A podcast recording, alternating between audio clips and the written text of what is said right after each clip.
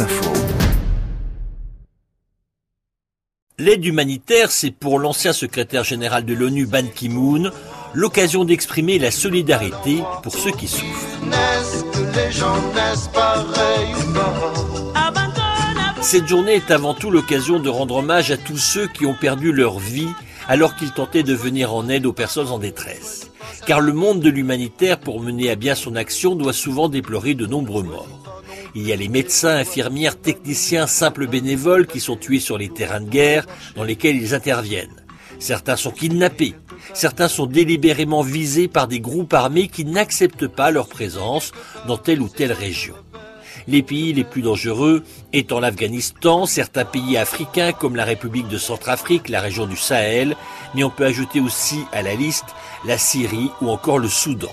Conséquence, il devient de plus en plus difficile pour les ONG de travailler dans certaines régions. Les enfants d'Éthiopie.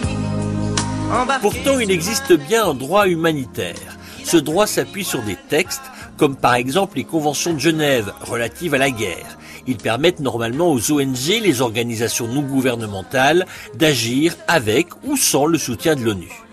Mais le sujet est très compliqué car une population peut avoir besoin d'aide humanitaire sans qu'il y ait conflit entre deux pays armés. Quand des troubles se produisent à l'intérieur même d'un État, comme cela a été le cas en Algérie dans les années 90, il devient difficile d'intervenir car cette guerre civile ne rentre pas forcément dans la catégorie des conflits armés. Conflits armés, catastrophes naturelles, maladies, persécutions, à titre d'exemple, si l'on ne prend en compte que les déplacés, en 2019 on estime à 70 millions le nombre de personnes qui ont dû fuir leur maison. Et pour venir en aide à toutes ces personnes qui souffrent, ils sont dans le monde plus d'un demi-million de travailleurs humanitaires.